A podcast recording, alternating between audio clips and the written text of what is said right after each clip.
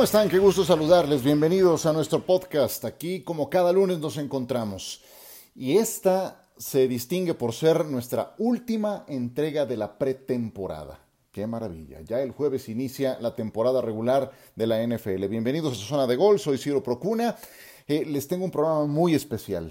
Vamos a platicar del juego del kickoff, por supuesto.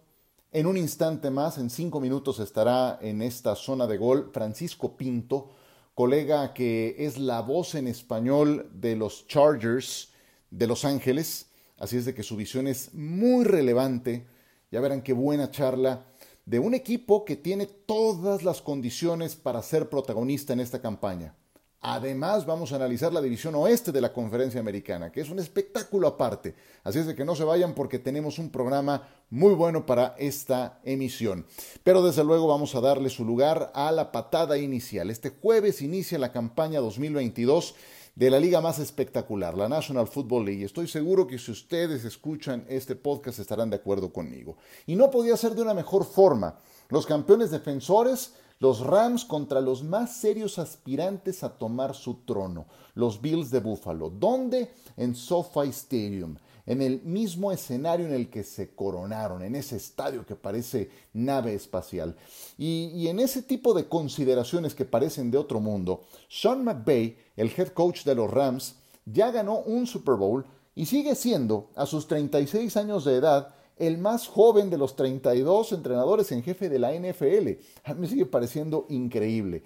No solo ya tiene un anillo de campeón, también le siguen pirateando entrenadores de su staff. Poco a poco va creciendo su árbol genealógico. Eso ha ocurrido con los históricos, con los Bill Belichick, con los Andy Reid, con los Bill Walsh, con los Mike Holmgren. Aquí está empezando a pasar con un entrenador de 36 años. Todos quieren al nuevo Sean McVay, pero la realidad es que solo existe uno, el original. No acepten copias. Y hablando de jóvenes realidades, ninguno como Josh Allen, el quarterback de los Bills. En los playoffs de la temporada pasada lanzó nueve pases de touchdown, cero intercepciones, en dos partidos contra los Patriotas y contra Kansas City. Caramba, ¿se le puede pedir más? La realidad es que no tuvo nada más que hacer en ese partido en que los eliminaron contra Kansas City. En 13 segundos les sacaron la victoria. Eh, y, la realidad es que sí tiene para seguir creciendo. Josh Allen es un talento especial, por eso es candidato número uno a jugador más valioso. Y su rivalidad con Patrick Mahomes va en ascenso. Ahora Mahomes perdió a Tyreek Hill, de eso hablaremos en nuestro tercer bloque cuando le entremos de lleno al análisis de la división oeste de la conferencia americana. Francisco Pinto en tres minutos estará en este podcast la voz en español de los Chargers.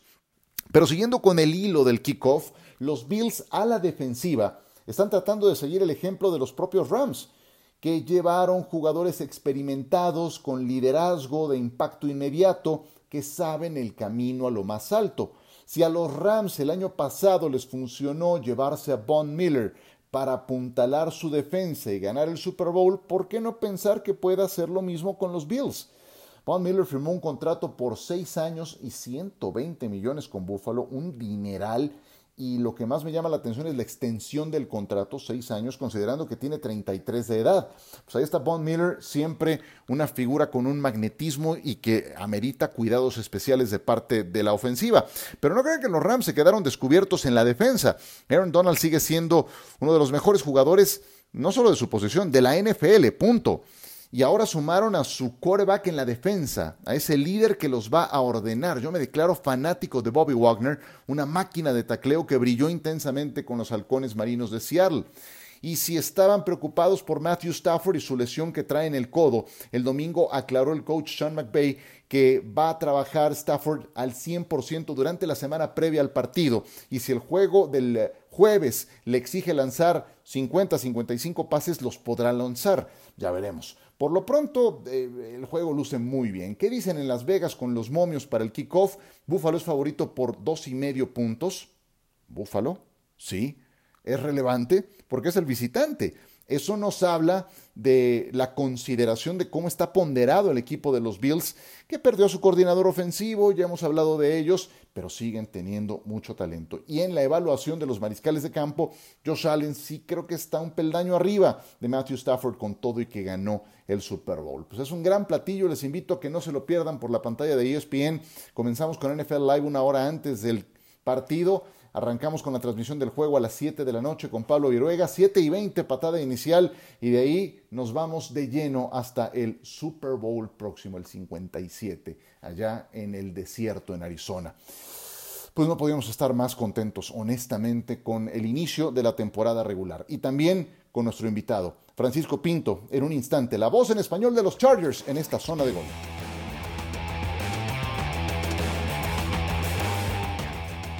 Seguimos en esta zona de gol y me da mucho gusto recibir el día de hoy, a tan poco de que inicie la temporada regular, a Francisco Pinto, que es la voz en español, analista en español de los partidos de los Chargers de Los Ángeles. Francisco, qué gusto tenerte en nuestro podcast. ¿Cómo estás? No, el gusto es mío, Ciro. Te lo dije en una conversación privada eh, cuando nos estábamos poniendo de acuerdo para hacer esto, que, para mí es, bien especial estar contigo por la cantidad de tiempo que, creo conocerte ya, porque así es esta relación que uno tiene con la gente que uno ve consecutivamente y muy continuamente en televisión. Así que para mí es un verdadero placer, es un honor estar contigo acá. Cuando se puede, se puede. Así que adelante, vamos, porque hay mucho, mucho de qué hablar y a tu disposición, Ciro. Te lo agradezco de verdad eh, y aprecio también mucho las palabras que, me acabas de dar. Em, mira, también, como, como bien dices, hay muchas cosas de qué hablar para la próxima campaña, pero tengo dos cosas que te quiero preguntar. A ver. Una, siempre he tenido curiosidad, ¿cómo es trabajar para un equipo? ¿Cómo es ser la voz en español en la lista de un equipo de la NFL eh, con la convivencia, con los viajes, con las transmisiones? ¿Cómo es un día a día de, de lo que tú haces con el equipo de los Chargers? Mira, en, inglés le dicen that's a loaded question. Es como es una pregunta que tiene varias aristas, que tiene varios tentáculos hacia dónde te la puedo te la puedo responder, pero por sobre todo, número uno, un privilegio. Número uno, ¿ya? Eh, porque entiendo muy bien y entendemos con Adrián, Adrián García Márquez, que es mi compañero de transmisiones, él hace el play by play, la narración, yo hago el análisis. Entendemos muy bien la cantidad de gente eh, a la cual, a ver, darían lo que fuese por estar en nuestra, en nuestra posición. Entonces, con Adrián nosotros hicimos Lakers antes de llegar a Chargers y ya tuvimos esa experiencia en la NBA, ahora la tenemos en la NFL. Eh, son ligas tan, tan bien aceitadas, eh, Ciro, son tan poderosas, generan tanto, estas dos ligas que te acabo de mencionar, que cada detalle es, ah, eh, se trabaja a la perfección. Hay tantos filtros ya para hacer las cosas bien te facilitan tanto el trabajo, el acceso, los traslados.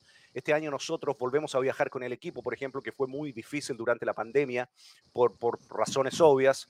Entonces ahora comenzamos a viajar con el equipo de nuevo y es la historia de, de que nunca ves un aeropuerto. Sales del aeropuerto, pero nunca lo ves realmente, porque sales de, de, un aeropuerto privado, en un avión privado, te esperan los buses, te llevan los buses, te llevan al hotel, del hotel al estadio, del estadio al aeropuerto. Eh, son cosas, es una estructura muy, muy bien armada.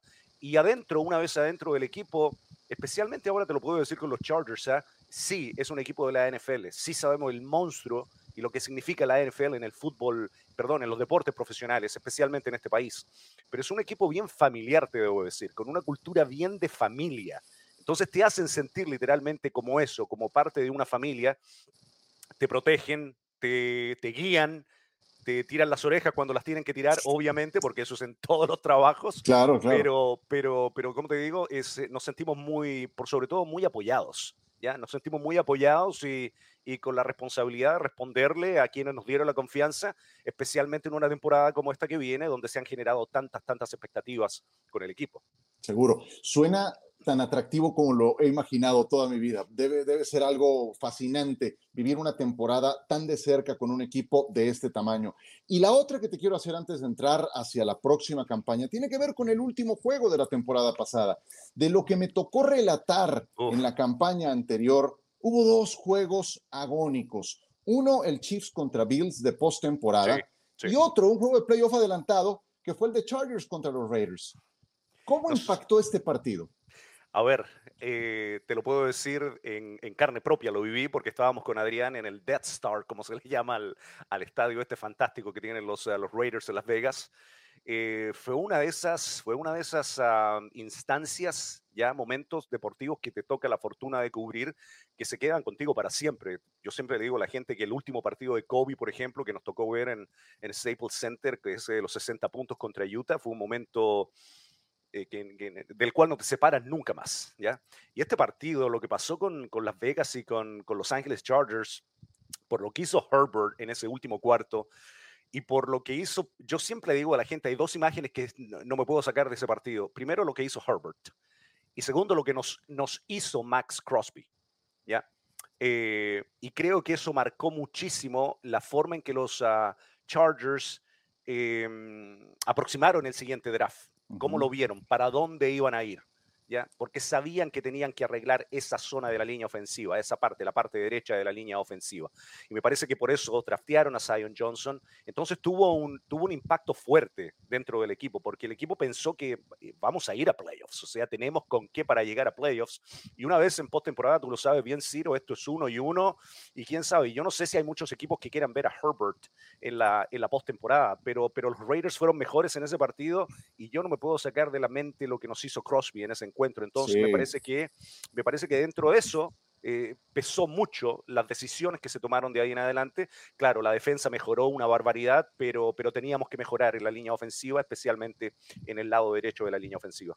Eh, escucho el tono de tu voz y, me transportas a una arena de, NBA, a un estadio de fútbol no, americano. No, no, Ciro, temblaba ese estadio en Las Vegas, te digo, eh, hubo momentos, claro, especialmente cuando anotaban touchdown los, uh, los uh, Raiders, donde el estadio, el estadio entero, cuando uno dice el estadio temblaba, a veces uno se exagera, uno quiere transmitir la emoción.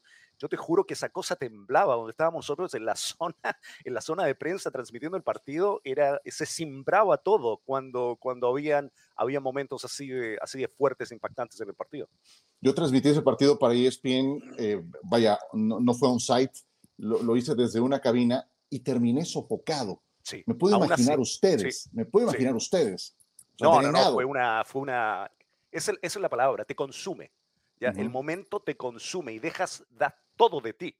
Porque esto es, esto es, yo siempre le digo a la gente que me pregunta por el fútbol americano, e, e, es, es un deporte tan diferente, es tan atractivo, es tan complicado para prepararse. Yo te lo digo desde mi punto de vista, por todas las, por la cantidad de jugadores, por la cantidad de entrenadores, por la cantidad de opciones que tienes después de cada snap.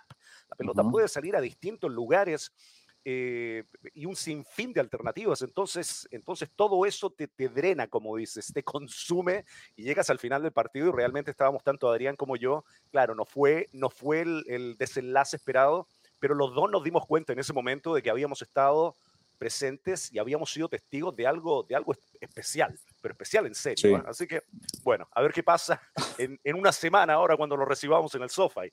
Eso, eso va a ser un juego imperdible, por supuesto. Y, ya hablas del primer tema que quiero poner sobre la mesa. Eh, evidentemente tiene que ver con Justin Herbert. Pocos equipos envidio tanto por la situación que tienen en la posición de mariscal de campo como los Chargers con Herbert. Por juventud, por lo que ha demostrado en tan poco tiempo, porque ya fue novato del año, y por el techo tan alto que sigo pensando que tiene aún por alcanzar. ¿Qué es lo que más te sorprende de Justin Herbert? La madurez que tiene para su corta edad. Eh, este es un chico que nosotros estuvimos en, el SoFi cuando debutó en ese partido, cuando nadie lo esperaba frente a los Kansas City Chiefs, cuando tiene ese problema médico, eh, Tyrod Taylor, ¿ya? que son cosas que uno dice, ¿cómo pasa esto? O sea, ¿cómo, ¿cómo se alinean las estrellas para que en el segundo partido de la temporada Justin Herbert tenga su primera oportunidad? El tipo entró a la cancha, Ciro, y es como que en, en los primeros tres snaps tú te das cuenta en inglés dicen this, this guy belongs, o sea, este tipo pertenece, a esto, o sea, este tipo está aquí y este tipo no va a salir más de acá, ¿ya? Por presencia, por, por porte, por, por lenguaje corporal. Em, sus primeras dos temporadas han sido las primeras dos temporadas, históricamente hablando, mejores en, la historia de la posición, ¿ya? Si nos vamos a los números eh, en bruto, Claro que habrán gustos y perspectivas y ahí cada uno va con el quarterback y con el mariscal que quiera, ¿no? Pero si nos vamos por las estadísticas brutas, blanco y negro, Herbert ha tenido las dos primeras temporadas más exitosas en la historia de la liga. Nosotros vamos a hablar con él la próxima semana, va a ser nuestro primer invitado para un podcast que tenemos acá en Los Ángeles con Adrián, de Puro Chargers. Y esta semana pasada hablamos con Tom Telesco. La semana pasada vamos a hablar con Justin Herbert. Y es una de las preguntas que yo le quiero hacer a Justin, o sea, ¿cómo equilibras todo esto, ¿no? Lo que acabas de mencionar, estos dos primeros años históricamente buenos, con esta responsabilidad que ahora tiene de que ahora eres tú, ¿ah? porque ahora te armamos la defensa, te mejoramos la línea ofensiva, regresaron todas tus herramientas y armas en la ofensiva, así que ahora eres tú. Ahora tú tienes que llevar este equipo a donde se supone que tiene que llevar y es un año de consolidación para Chargers, es un año, me parece, de consolidación para Herbert y también hay que, hay que recordar, Ciro, que es el último año en el cual nosotros vamos a tener a Herbert bajo este contrato. Exactamente. La razón por la cual los Chargers pudieron armar este equipo y traer a Khalil Mack, JC Jackson y mejorar uh, la, la, línea defensiva con Sebastian Joseph Day, Austin Johnson y todos los todos los cambios que hicieron en el equipo se deben a que todavía tenemos a Justin Herbert bajo un contrato de novato, de rookie. ¿ya? El siguiente año, espérate el contrato que va a firmar Justin Herbert, que de hecho es elegible, apenas termine el último partido de la temporada regular, ya es elegible para una extensión, eh, ya saliendo de su contrato de, de novato. Entonces, este era el año para que los Chargers hicieran todo lo que hicieron. Y ahora vamos a ver, yo tengo plena confianza en Herbert. Este chico es muy inteligente, Ciro. Qué maravilla. Eh, es muy, es muy, está muy adelantado, esa es la realidad, para, para la edad que tiene y para, para cómo maneja el libro, de, el libro de ofensiva. Segundo año el que va a estar con el mismo libro, eso tú lo sabes. Entonces me parece que son, que son muchas cosas. Sí, la presión va a ser fuerte, ¿eh? eso no lo, podemos, no lo podemos evitar y no hay que esconderse. Los Chargers son candidatos y Herbert lo sabe muy bien. Francisco Pinto nos acompaña el día de hoy, analista en español de los Chargers en eh, nuestro podcast de Zona de Gol. En relación a Justin Herbert, con todo lo que me mencionas, y ya he escuchado teorías y he leído al respecto, eh, el principal candidato a jugador más valioso de la NFL es, uh, según Las Vegas, Josh Allen de los Buffalo Bills. Uh -huh. Pero no muy lejos está Justin Herbert. ¿Qué tan cerca es uh, que está de esa posibilidad? ¿Es candidato a jugador más valioso? Me parece que sí, Ciro, pero, pero acá también esto va de la mano del equipo, ¿no? Eh, el equipo tiene que ganar y el equipo tiene, tiene que confirmar esas expectativas. Y las expectativas son, es, es un asunto complicado de, de, de lidiar ¿eh? Eh, con las expectativas. Eh, Buffalo con, con Josh Allen y con esa ofensiva y esa defensiva que está dentro de las tres mejores en ambas categorías, ¿ya? me parece que tienen la presión, ¿ya? Sin dudas de que son el equipo, todo el mundo dice que eh, Buffalo es el equipo que va a salir de, esta conferencia, ¿no? O el que tiene mayores posibilidades de salir de esta conferencia. Si tú le preguntas a los entrenadores, ningún entrenador te va a decir, te va a dar el visto bueno y que sí, nosotros somos el candidato, nosotros somos los favoritos, ninguno. La NFL es un deporte tan, el fútbol americano, y tú eh, lo sabes bien, Ciro, lo has transmitido por tanto tiempo, es tan, tan complicado, es imposible de predecir. Uh -huh. Es uno de esos deportes donde literalmente no sabes qué va a pasar. O sea, hablábamos con Tom Telesco, el gerente general de Chargers, y tú te tienes que armar para lo imprevisto. Eso, eso es seguro. Todos los años algo va a pasar. Todos los años van a haber lesiones, todos los años y a ver cómo te afectan, a qué jugador estás armado para reemplazar esa zona, para cubrir esa zona de la cancha de la mejor de la manera posible si te lesiona a uno de tus jugadores claves. Me parece que Herbert, si todo se da de manera relativamente normal, uh -huh. me parece que va a estar en la terna, me parece que va a estar en la terna de jugadores con posibilidades de quedarse con el, con el MVP. Porque además le han, le han, montado un equipo muy sólido. Ya hablabas de esas piezas que han llegado. No nada más es Khalil Mack, es uh, JC Jackson. Mi pregunta sería, ¿la defensa está suficientemente atendida con estos jugadores?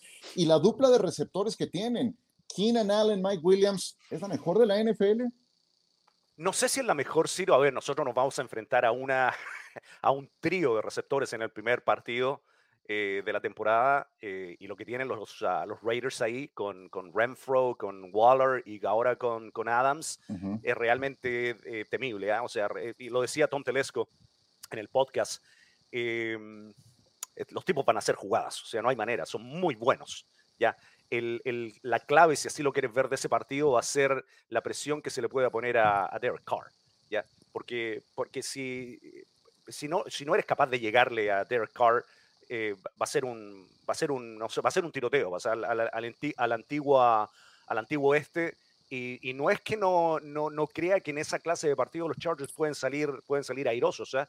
No en vano tenemos a quien tenemos bajo bajo la posición de mariscal no uh -huh. pero pero creo que defensivamente los Chargers deberían deberían tener un mejor partido eh, que, los, ah, que los Raiders. Para eso va a ser clave lo que haga Bosa y lo que haga Khalil Mack. Y para mí un jugador que es clave dentro, no sabemos si vamos a contar con JC Jackson. ¿eh? Lamentablemente tuvo esta, esta operación en el tobillo, que es muy mínima. Hay posibilidades, tal vez mínimas, de que llegue, pero si no, vamos a tener que jugar con, con Bryce Callahan, con Asante Samuel Jr. y con Michael Davis. Ellos van a ser los tres. El clave ahí en esa zona de la cancha siempre ha sido Derwin James, Ciro, que firmó un contrato histórico ahora para quedarse con el equipo, porque es un tipo, es el comodín que, que lo utiliza de distintas maneras. Yo me imagino que con un trío de receptores así, Derwin James va a estar mucho tiempo pegado a Waller. Eh, y los demás se las tendrán que arreglar con Renfro, que es de lo mejor que hay en rutas cortas, y con Adams, que ya sabemos lo que es en la profundidad pero para mí mucho de este partido va a pasar por lo que hagan contra Carr en la línea y ahí Joseph Day, Sebastian Joseph Day, el que jugaba con Aaron Donald en la línea defensiva para los Rams, ese tipo va a ser clave para, para, para Chargers esta temporada. Nosotros el año pasado, y te lo paso de inmediato, Ciro, tuvimos dos cosas donde fuimos de los peores en la liga. Defensa en terceras oportunidades y defensa terrestre. Y ningún equipo que tiene aspiraciones reales de llegar a, hacer algo trascendente puede andar tan mal en, esas, en esos dos departamentos. Este año vamos a andar mucho mejor. Seguro, seguro, han trabajado para eso. Eh, y ya, ya comentas esa charla que tuviste con Tom Telesco. Vamos a, reiterarle a nuestros amigos dónde la pueden escuchar en un instante. Te tengo dos preguntas. Qué gran charla, la verdad, llena de sustancia con Francisco Pinto. Eh, está totalmente empapado de la actualidad de los Chargers. Francisco, e, este tema es ineludible y, creo que lo tienen muy presente en el entorno de los Chargers. Se la jugaron la temporada pasada en cuarto down 22 veces. Según los eh, cálculos que tengo, la cifra más alta desde 1991. Nada más en ese juego contra los Raiders, que ya eh, recordabas, fueron seis veces, algunas necesarias por la situación en la que ya se encontraban, pero otras por una tendencia de toda la temporada del coach Brandon Staley. ¿Sientes que va a seguir corriendo los mismos riesgos o aprendió algo de las situaciones frustradas de la temporada pasada? Es partido a partido, Ciro. Yo creo que Staley no tiene un, no tiene un blueprint o un, o un, esquema para toda la temporada donde dice, en esta situación vamos a ir por, por la cuarta oportunidad. Siempre. Creo que Staley no funciona de esa manera. Creo que Staley llegó a un equipo que necesitaba un cambio de cultura importante. Eh, la retórica histórica eh, eh, en contra de Chargers ha sido es el equipo que no puede ganar los partidos importantes. Es el equipo que siempre llega ahí, pero que encuentra la manera de perderlos. Es complicado ¿ah? cuando tienes ese peso histórico sobre tus hombros, eh, y aunque sea un equipo completamente diferente, con un quarterback completamente diferente y un cuerpo de entrenadores completamente diferente, lidias con eso, ¿ya? Porque sabes que está ahí. Entonces, para, para Staley, Staley quiere ser un, quiere te quiere cambiar todo eso, ya te lo quiere dejar claramente en el pasado. Y por eso a mí se me viene a la mente el partido que perdimos con Kansas City. Creo que, creo que, creo que fue un jueves por la noche en SoFi, un partido que lo pudimos, ese partido lo debíamos haber ganado. Eh, y creo que dejamos un par de oportunidades en la línea de gol, literalmente, en cuartas oportunidades, donde no se pudo anotar. Los Chargers ganaban ese partido y tomaban control de la división. ¿ya? era muy importante ganarlo y se perdió por un par de, por un par de decisiones. ¿Sabes qué, Ciro? Y esto te lo digo yo, yo, porque no hemos hablado con el coach eh, todavía sobre este tema. Yo creo que el hecho de tener una mejor defensa este año va a tener un cierto nivel de, de influencia en esa toma de decisiones, en esas situaciones, ¿ya? Porque ahora tienes otra defensa, tienes otra secundaria. Entonces me parece que, y eso aunque a lo mejor no te lo diga él, yo, de nuevo, yo pienso que va a influir hasta cierto punto de cómo se van a ir tomando esas decisiones eh, cuarto a cuarto, jugada a jugada y partido a partido. Así que, pero no creo, Ciro, que va a cambiar mucho. El tipo es así, el tipo es así, o sea, él, él es así, o sea, él, él confía en lo que tiene, él confía en, en su jugador, en lo que pasa, reitero ahora, me parece que va a confiar aún más en la defensa de lo que confiaba el año pasado. Entonces tal vez eso tenga algo de influencia por supuesto. En sus decisiones. Sí, y, lo, lo, pones en un, en un ángulo muy eh, concreto, muy eh, certero, porque todo está conectado, todo está conectado. Y si tienes una mejor defensiva, entonces ahí puedes confiar un poco más. Hace un momento en una de tus respuestas empleaste el término el viejo oeste el nuevo oeste de la conferencia americana nos entrega la división más competitiva que yo recuerde. A, lo mejor me tengo que remontar a los 80 de la división este de la Nacional, cuando tenías a, Washington con Joe Gibbs, cuando tenías a Parcells con los Gigantes, cuando tenías a Jimmy Johnson con los Cowboys, cuando tenías a Bobby Ryan con Filadelfia. Algo semejante hay en la actualidad en el oeste de la conferencia americana. ¿Cuál es tu pulso de los Chargers en esta disputa aparte que tienen solamente en su sector? Mira, y es interesante lo que mencionas con esa, con esa división de, eh, de la este de la nacional, porque te remití, eh, de inmediato tu mente se fue a los entrenadores, al coach. Claro. Cuando hablas de esta división, no es que los entrenadores no sean importantes, pero te vas a los quarterbacks, te vas a los mariscales de campo automáticamente, te vas a Herbert, te vas a Mahomes, obviamente te vas a Russell Wilson y a Derek Carr. ¿ya? Eh, me, parece que no es una exageración pensar que, que es una de las divisiones más competitivas en la historia de la, de la NFL. Claro. ¿ya? Eh, me parece que los Chargers se armaron precisamente para eso. Los, partidos divisionales, Ciro, van a ser, van a de no perdérselo realmente. Todos esos, y por eso, por eso va a ser tan importante ganar los partidos que tienes que ganar. Esos partidos que en el papel tienes que ganar eh, van a ser claves esta temporada. Yo no sé si vas a necesitar más de 11 triunfos para ganar la división. eh porque, porque es tan competitiva y va a ser tan duro y complicado ir a, ir a Denver, ir a Kansas City, que a nosotros nos toca ir en semana corta la segunda fecha. Jugamos con Raiders el domingo y ese próximo jueves hay que estar en el Arrowhead contra, contra Mahomes, Bienemy y obviamente Andy Reid. Eh, y, después creo que viene, viene partido con, con, Jacksonville, viene partido con Houston, como que en el papel, en el papel se suaviza un poco el asunto, partidos que uno debería pensar que se deben ganar. Eh, pero, pero me parece que, a ver, de nuevo, sin garantías, Ciro, me parece que el equipo se armó para competir al más alto nivel, al más alto nivel. Y hay una cosa que tiene Herbert, especialmente contra, contra Kansas City. Herbert siempre le juega bien a Kansas City. desde ese primer partido, cuando entró, cuando estaba el SoFi vacío al inicio de la pandemia o en ese primer año de la pandemia, nadie en un estadio para 80 mil y más personas, vacío absolutamente, y entra Justin Herbert y nos quedamos todos mirando qué está pasando acá, por qué no nos dijeron que esto iba a pasar. Bueno, nadie sabía que iba a pasar. Y desde ese partido, Justin Herbert siempre le ha hecho buenos juegos a, Kansas City. Para mí, Kansas City, te lo digo de corazón, sigue siendo el favorito de la división. ¿eh? Aunque, hayan perdido, a, aunque hayan perdido a Tyreek Hill, todavía tienes a Mahomes, todavía tienes a, a Mahomes, tienes a Kelsey, tienes a Andy Reid y tienes a Bienemy, y hay mucho que decir sobre la continuidad en un equipo de fútbol americano, en cualquier deporte. ¿ah? Sí, claro. Eh, y ellos tienen esa continuidad y hay que ganarles a ellos. Ellos han ganado la división por cinco o seis años seguidos, a ellos hay que ganarles la división y ojalá que este sea el año de, de, de Justin Herbert y Chargers pues va, a ser un espectáculo aparte. Y, ha sido un espectáculo aparte platicar contigo, de verdad, eh, Pancho, un placer eh, haberte tenido en esta zona de gol. Eh, de verdad te digo que los Chargers tienen muchos seguidores aquí en México, desde los tiempos de Dan Fouts, de Don Corriel, de, Jefferson, Chuck Monsey y compañía, desde entonces los de mi rodada hasta los más jóvenes que vieron a Philip Rivers y que lo recibieron en su hotel de concentración cuando vinieron aquí a jugar a México con, con, eh, con, pancartas, en fin, tiene una base muy sólida, además de cuando estaban en San Diego era muy, muy accesible poderlos ver en aquel antiguo Jack Murphy. Entonces estoy seguro que mucha gente estará eh, muy, muy interesada en escuchar el podcast Puro Chargers y en seguirte. ¿Dónde lo pueden hacer, Pancho? A ver, Puro Chargers, entren a chargers.com, ya, la página, la página de internet del equipo y van a encontrar el podcast ahí. De hecho, ya está, ya está eh, publicado. Eh, yo hoy día, de hecho, publico una, la traducción completa de la entrevista que le hicimos a Tom Telesco, que me tomó como tres horas hacer la traducción, pero, pero, pero está, va, va, a aparecer completa la traducción de la entrevista. Eh, y, en mis redes sociales, o sea, la gente que sigue Chargers sabe, o sea, yo soy Pancho Pinto, porque para ti, para los amigos, siempre es Pancho. Pancho Pinto 72, ahí está, ahí está mis redes sociales, especialmente en Twitter, ahí es donde estoy más activo, en la misma dirección en Instagram.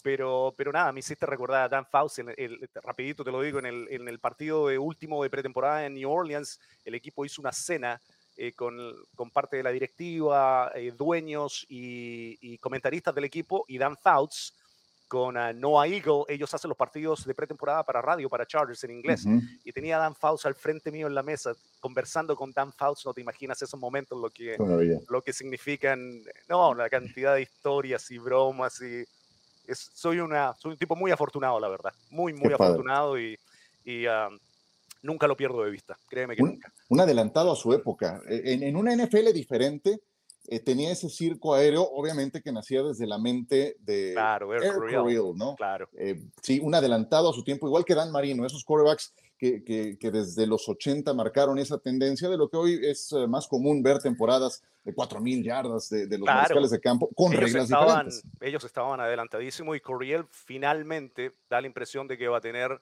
se le va a dar su lugar, ese lugar que, que debería haber tenido hace mucho tiempo por crear esa forma de de atacar, ¿no? Esa ofensiva aérea que después se hizo, se hizo eh, pan de cada día en la NFL, bueno, salió, en su mayoría salió de ahí, así que me parece que es un, es, es, es, un eh, reconocimiento tardío, pero, pero justo, el que esperamos llegue para, para Air Coryell.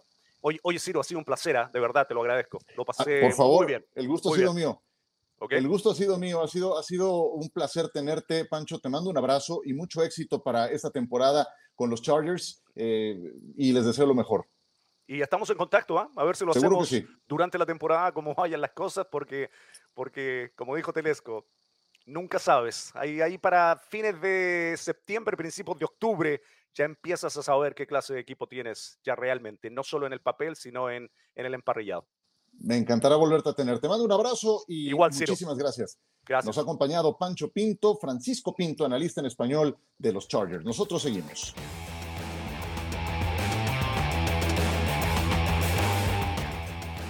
De verdad que qué gusto haber saludado a Francisco Pinto en este podcast. Estoy seguro que si le vas a los Chargers habrás disfrutado muchísimo este podcast y si no, también, porque da gusto platicar con colegas tan enterados, tan empapados de la actualidad de la liga y en especial como ahora de un equipo con el que vive el día a día. Francisco Pinto, que es la voz oficial de los Chargers en español, vive el día a día con este equipo, por eso es que fue una, una entrevista tan, tan... Eh, eh, buena como ustedes la escucharon. Vamos con eh, la división oeste de la conferencia americana. En eso habíamos quedado, ¿no?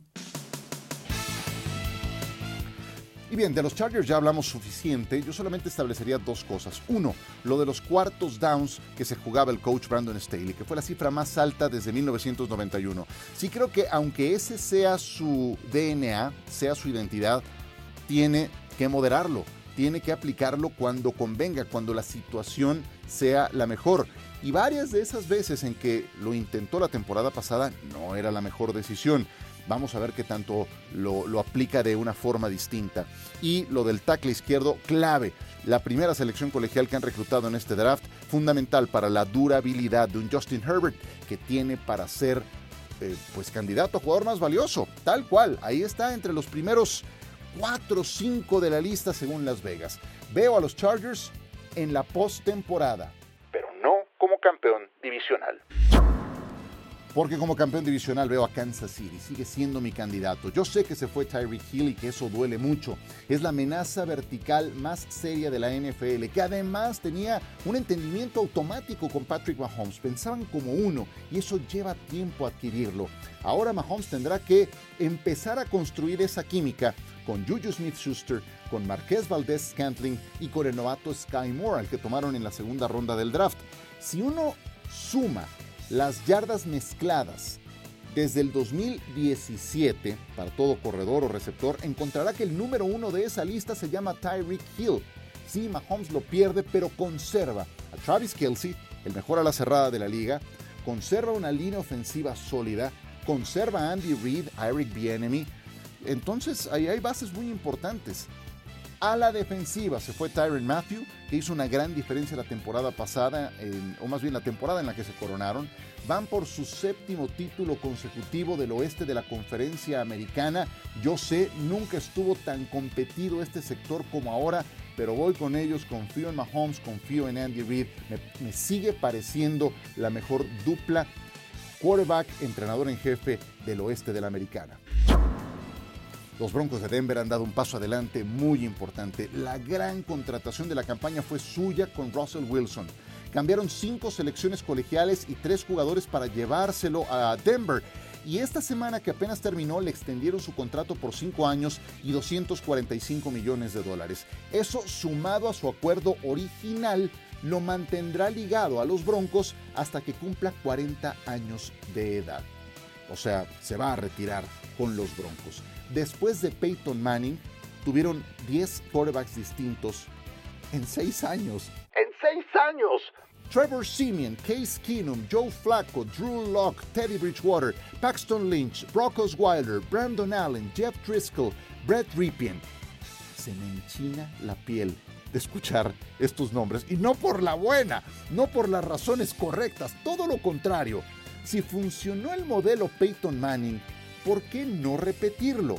Ahora lo están haciendo y con alguien que está mucho más en plenitud, que tiene más años útiles a diferencia de Peyton Manning.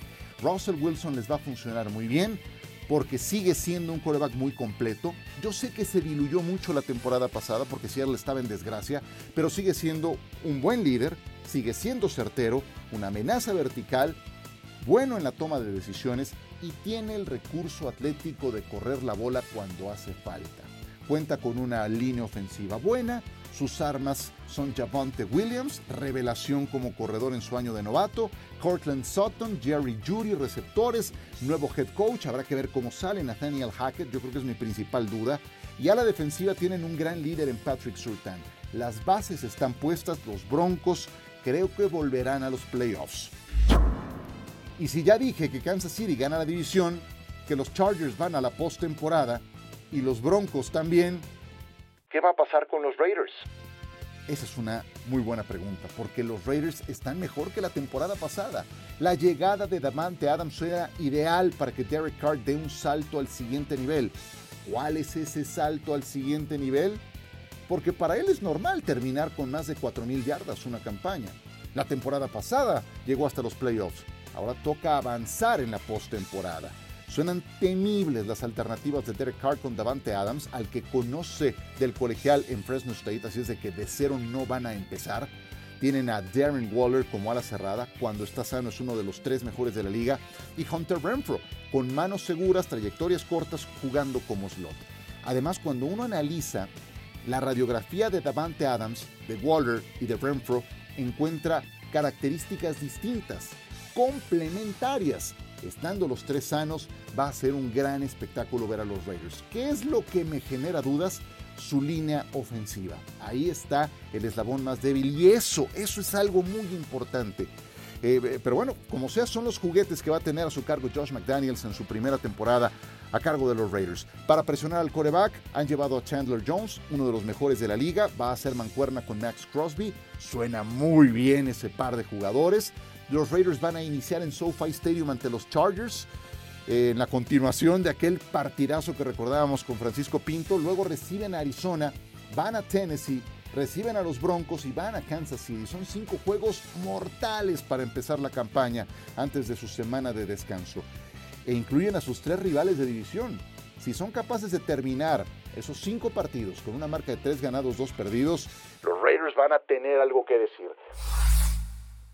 Suena muy bien esta división oeste de la conferencia americana. Miren, cada campaña de la NFL es un espectáculo aparte, pero la división oeste de la americana es algo distinto. Ahí hay una, una batalla propia que valdrá la pena ver y desde luego que valdrá la pena estar cada lunes en zona de gol porque ya comenzamos con ocho programas previos al inicio de la temporada regular. Les quiero agradecer que hayan descargado cada programa a todos nuestros invitados que me ayudaron a analizar lo que viene en esta temporada. Y la próxima vez que nos saludemos será ya con la campaña en marcha.